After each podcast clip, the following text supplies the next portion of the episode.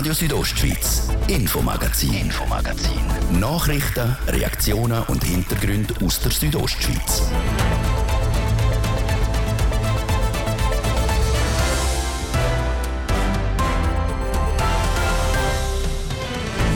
Für viele Jägerinnen und Jäger geht in wenigen Tagen die Sonderjagd los. Doch zuerst muss noch abgerechnet werden, wie die Bündner Hochjagd gelaufen ist. Heute hat das Amt für Jagd und Fischerei Zahlen präsentiert. Wir hatten nicht optimale Bedingungen, gerade für die Hirschjagd mit diesen sehr warmen Temperaturen. Gleich haben wir eine gute Hirschjagd gehabt sagt der zuständige Lukas Walser. Die genauen Abschusszahlen und der Plan für die Sonderjagd im Kanton Graubünden gerade bei uns. Und die einen Tiere werden geschossen, die anderen sind erfolgreich wieder angesiedelt worden. Die Rede ist vom Bart Geier. Der hat sich in dem Jahr so gut vermehrt wie noch nie. Und das ist gut, sagt der Experte Sergio Wellensohn. Weil Sie gehören zu uns. Sie sind von der Gilde der Kadaververwerter und sind als das einfach wichtige Entsorger, indem sie Gesundheitspolizei innerhalb des Ökosystems. Warum es am Bartgeier so gut gefällt in Graubünden, wir haben nachgefragt. Diese Thema und noch mehr gibt es heute im Infomagazin zu hören mit mir, der Jasmin Schneider. Ich wünsche einen guten Abend. Die Bündner Hochjagd ist seit bald einem Monat vorbei.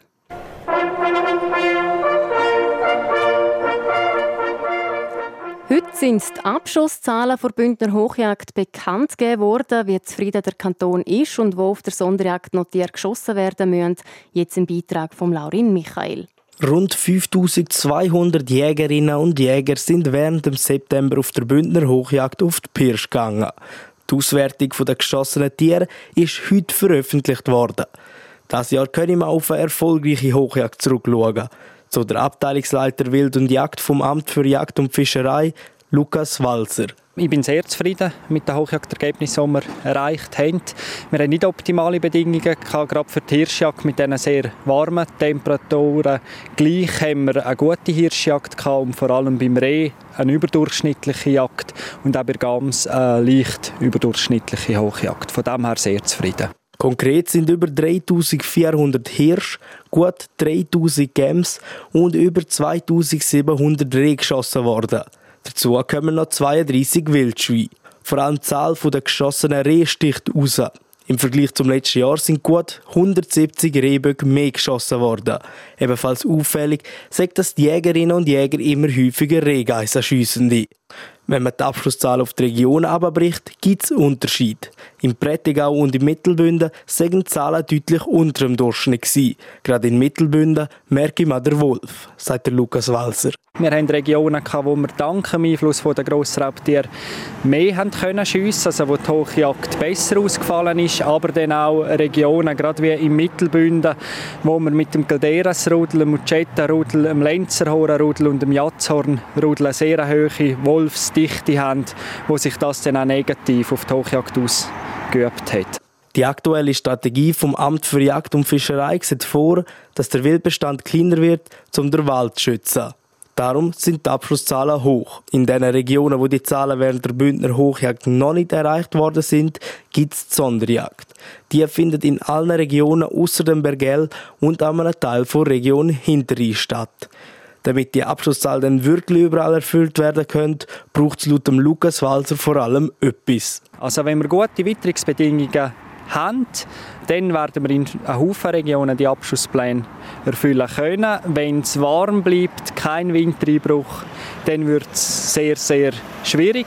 Wir werden das Beste probieren, auch in den Regionen, die noch nicht erfüllt ist, die 10 Sonderjagdtage ausüben und dann werden wir schlussendlich sehen, wie viel oder wie hoch das Planerfüllung sein wird. Für die Bündner Jägerinnen und Jäger geht es jetzt also weiter mit Sonderjagd. Die ist dann von Region zu Region an unterschiedlichen Tagen. Insgesamt also eine positive Bündner Hochjagd und der Lukas Walser ist zuversichtlich, dass Abschusszahlen erreicht werden können. Überschattet wurde ist die Bündner Hochjagd leider auch dieses Jahr mit verunglückten Jägern. So sind beispielsweise im Unterengadin zwei Jäger tot aufgefunden worden und auch im Afers ist ein Jäger verstorben, nachdem er abgestürzt ist.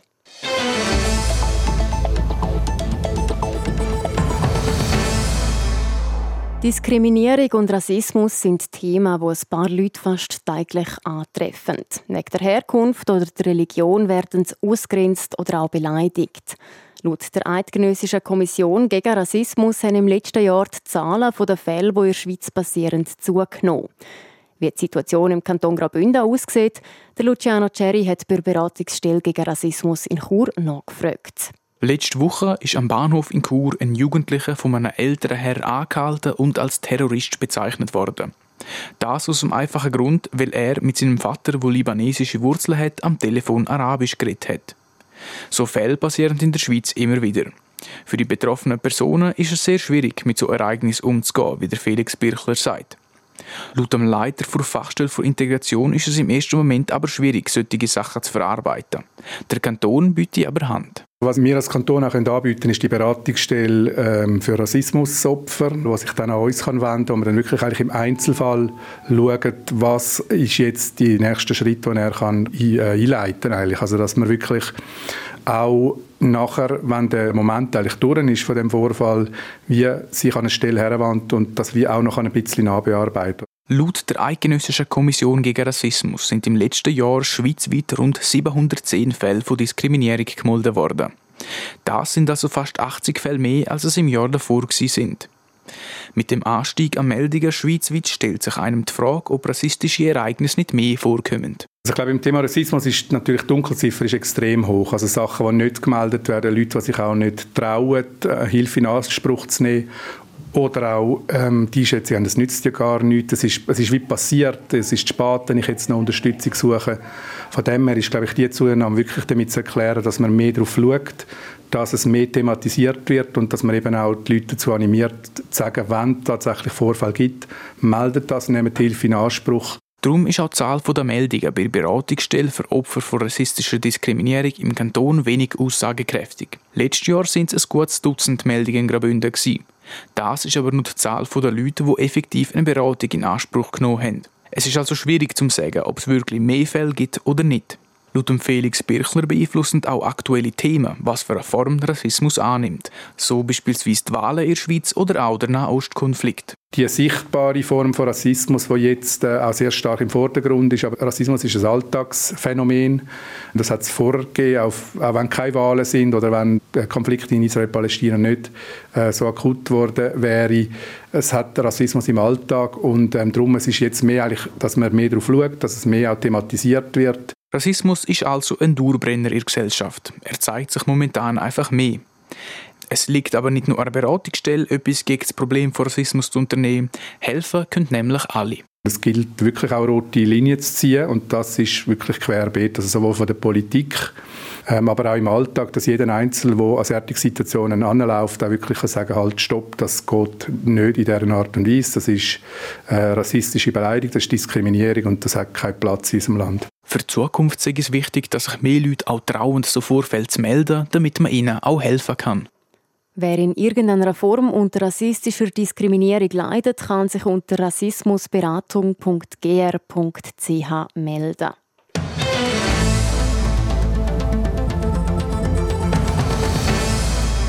Vor mehr als 100 Jahren war er in der Schweiz ausgerottet. Seit 1991 probiert man den Bartgeier wieder anzusiedeln. Seit dieser Wiederansiedlung hat er sich ausbreitet. Das Jahr gibt es sogar einen Rekord. 25 Bartgeierbärli in der Schweiz haben Jungtiere aufgezogen, so viel wie noch nie. 18 davon allein im Kanton Graubünden. Carina Melcher schaut zurück auf die Geschichte vom grössten Vogel in unseren Alpen.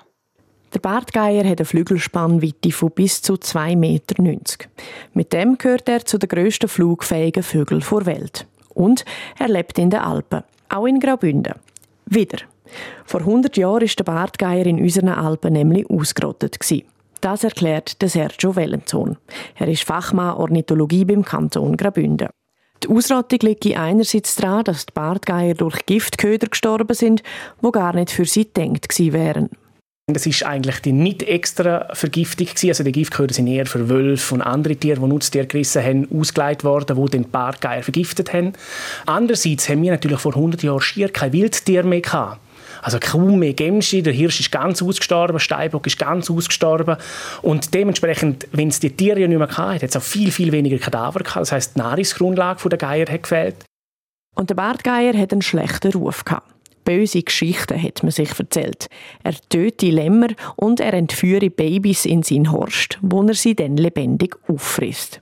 Darum hat man ihn auch gejagt, bis 1913 der letzte Bartgeier in Italien geschossen worden ist. Die Angst vom Bartgeier, die ist ziemlich weit hergeholt wie der Sergio Wellensohn sagt.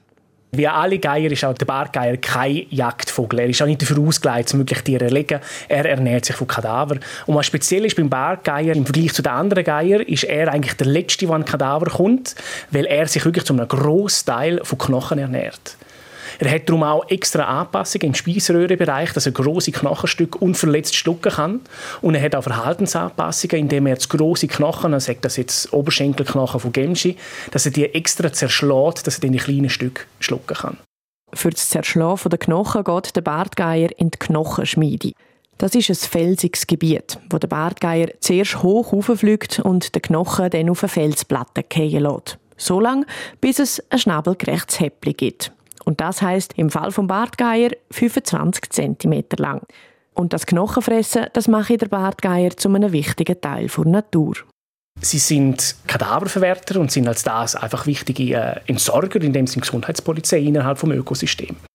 Dass der Bartgeier eben kein Kinderfresser ist, sondern wichtig für das Ökosystem, das haben die Leute nach seinem Verschwinden begriffen. 73 Jahre nach der Ausrottung 1986 sind die Bartgeier in den Alpen wieder angesiedelt worden. Im 91 hat Graubünden dann der erste gekriegt, im Nationalpark. Bis die ersten Bartgeier dann brütet haben, sei es aber deutlich länger gegangen. Die erste wirkliche Brut auf Schweizer Seite war erst 2007. Also es war recht viel später. Gewesen. Seitdem hat sie sich eigentlich sukzessive weiter ausbreitet und eben jetzt dieses Jahr haben wir jetzt den bisherigen Höchstwert von 18 Brutpaaren. 15 davon sind erfolgreich gewesen. Sie kommen jetzt einfach immer mehr Richtung Norden, wenn man so will. Also wir haben jetzt die ersten Bruten nicht mehr in Mengendien, sondern sogar schon im Bereich von Mittelbünden und Afers, wo es schon die ersten Bruten gegeben hat. Zu den 18 Bärli kommen die noch Jungvögel dazu. Da rechnen wir mit sicher 15 bis 20, die bei uns unterwegs sind. Weil die Bartgeier aber riesige Gebiete haben, können die das auch noch mehr sein. Und zum Schluss noch ein sogenannter Fun Fact. Der Bartgeier ist übrigens einer der ganz wenigen Vögel, der sich schminkt. Für das streicht er sich mit eisenhaltigem Schlamm ein. Durch das färben sich seine Federn an der Brust rot. Warum er das macht, ist aber ein Rätsel. Radio Südostschweiz, Infomagazin, Infomagazin. Nachrichten, Reaktionen und Hintergründe aus der Südostschweiz. Es wird kräftig in die Taschen gehauen. Eine Sängerin mit Rasta singt sich die Stimmheiser und ein Hip-Hop-Kombo mit Liveband gibt ihre Hits zum Besten. Das ist der Glarner Band Contest, der am letzten Wochenende in Glarus stattgefunden hat. Der Thies Fritschi ist vorbeigegangen und hat am Anlass die Glarner Musikszene getroffen. 15 Minutes of Fame. Auf Deutsch 15 Minuten Ruhm. So hat der Glarner Band Contest geheissen, der im Hollenstein über die Bühne gegangen ist. Denn jede Band hat eine Viertelstunde Zeit bekommen, um zu zeigen, was sie drauf haben. Der Abend hat wieder mal gezeigt, die Glarner Musikszene ist jung, wild und vor allem vielseitig. Einmal hat es einem fast den Grind verblasen wegen Pop-Punk von Her Name Was Claire. Und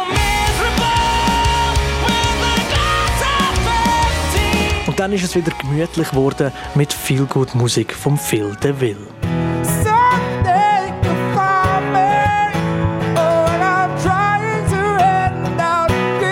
Nur zum abgelöst werden von Nebellicht, wo die Leute im Hollenstein mit ihren Text benebelt hat. Meine Sehnsucht ist so groß, von der Venus bis zum Mond und wieder zurück. Organisiert hat das musikalische Klingenkreuzen der Verein zur Förderung musikalischer Begeisterung, kurz VFMB. Die grösste Herausforderung sei es jeweils Bands zu finden, sagt der Co-Präsident Kurt Galati. Es ist nicht ganz einfach, genug Bands zu finden. Wir sind ein kleiner Kanton. Wir tun uns dann einmal so eine Zahl festlegen. Okay, also vier brauchen wir mindestens, dass wir es machen. Und acht ist das Maximum, weil sonst bringst du es einfach zeitlich nicht durch.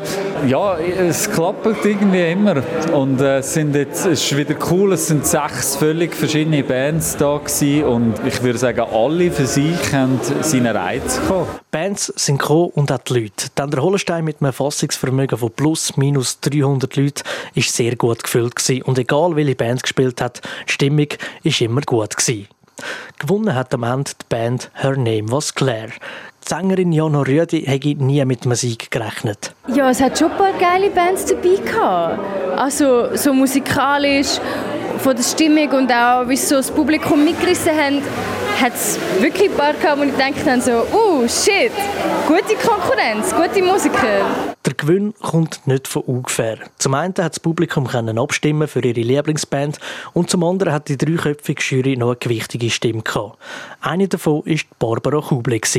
Sie spielt aktuell Giga bei der Rockband Gotthard und ist schon mit Künstlern wie Robbie Williams, Kanye West und Haufen anderen auf der Bühne gestanden.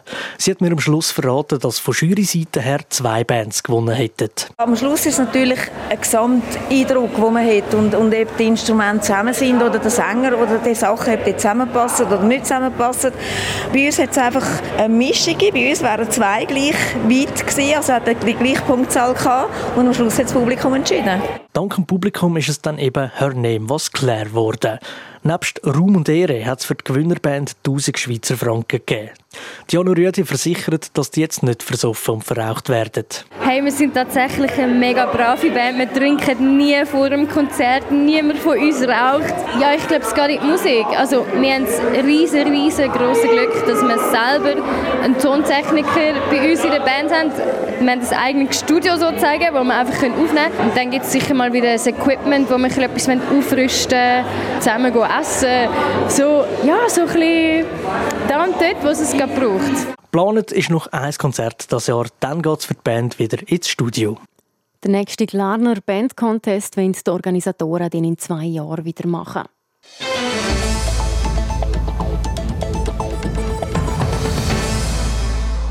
Digitalisierung ist heute schon so weit, dass viele Leute für alles eine passende App brauchen. Das hat in Graubünden auch der Verein Jazz Chur erkannt. Und so ist die App Mova entstanden. Auf gut Deutsch sich bewegen. Es berichtet der Larin Michael.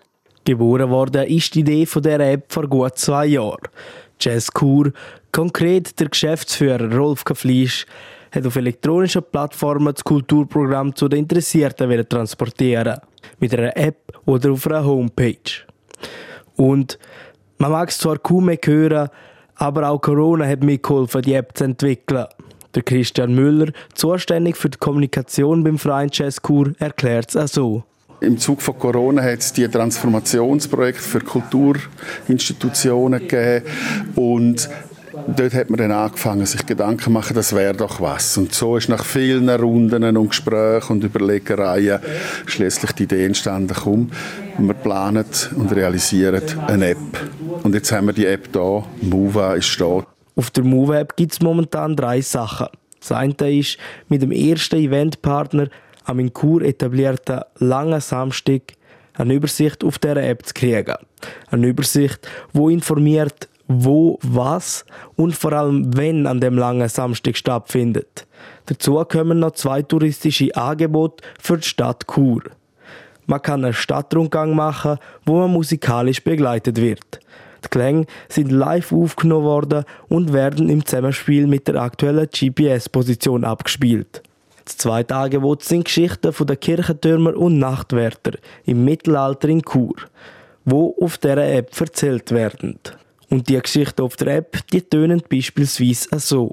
Mit schweren Schritten und in lange Mäntel gehüllt, gingen die getreuen Hüter der guten alten Stadt Chur früher durch die nächtlichen Straßen und Gassen und riefen pflichtgemäß mit voller Stimme die Abendwacht, die Stunden und den Morgengruß ab. Abgelost werden können die Geschichten in Deutsch, Rätoromanisch, Italienisch, Französisch und Englisch. Wenn man das Ganze so hört, kann ja aber auch die Frage aufkommen, wieso braucht es überhaupt die App? Christian Müller sieht vor allem in der Form der Veranstaltungskalender neue Möglichkeiten. Da habe ich die Möglichkeit, das Angebot vertiefter zu kommunizieren. Ich habe äh, eine ansprechende Form, wie das Angebot sich mir präsentiert. Der Veranstalter muss ein eigenes Interesse auch zeigen, dass das spannend und attraktiv daherkommt. Er hat die Möglichkeit, Medieninhalt aufzuladen. Das hast du bei einem normalen Veranstaltungskalender nicht. Die Gründer der Move-App schauen zuversichtlich in die Zukunft.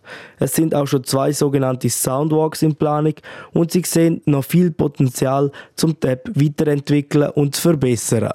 Die App Mova kann man seit gut einer Woche downloaden. Sport. Was heute Abend auf den Fußballclub Berner Young Boys zukommt, ist etwa die grösste Aufgabe, die es bis jetzt diese Saison zu bewältigen gegeben hat. Sie treffen im Rahmen des dritten Spieltags der Champions League auf Manchester City, den Titelverteidiger, den englischen Meister und den Gewinner vom FA Cup, also am grössten englischen Pokalturnier. Die Berner sind also klar der Aussenseiter von dem Duell. Das ist auch dem IB-Trainer Raphael Vicky klar. Und doch ist er zuversichtlich, wie er im Interview mit SRF sagt. Die Realität ist, dass wir gegen die Mannschaft spielen, die letztes Jahr das Triple gewonnen hat, die wahrscheinlich eine der besten, wenn nicht die beste Mannschaft ist, was es gibt auf der Welt. Ähm, das wissen wir und trotzdem gibt es auch hier Möglichkeiten und das ist eine riesige Chance für uns, auch hier etwas zu gewinnen. Und ich glaube, mit dem Mindset müssen wir, in, müssen wir ins Spiel gehen und nicht nur die Gefahren sehen, was ein Gegner natürlich mitbringt. Und wenn jemand weiss, wie man Manchester City schlägt, dann dürfte das der Raphael Vicky sein. Vor fünf Jahren hat er dort mal noch als Trainer vom FC Basel mit dem FCB gegen Manchester City gewonnen. Speziell dürfte das Spiel auch für Manuel Akanji werden. Der Manchester-Spieler wird im Bankdorf auf zwei von seinen Nazi-Kollegen treffen, den Cedric Eaton und den Ulysses Garcia. Das sind aber nicht die einzigen Nazi-Spieler, die heute Abend im Einsatz sind. Der Fabian Scher trifft mit Newcastle auf Borussia Dortmund, mit dem Gregor Kobel im Goal natürlich und der Noah Okafor muss auswärts mit AC Milan gegen Paris Saint-Germain. Abpfiff von allen drei Spielen ist am 9.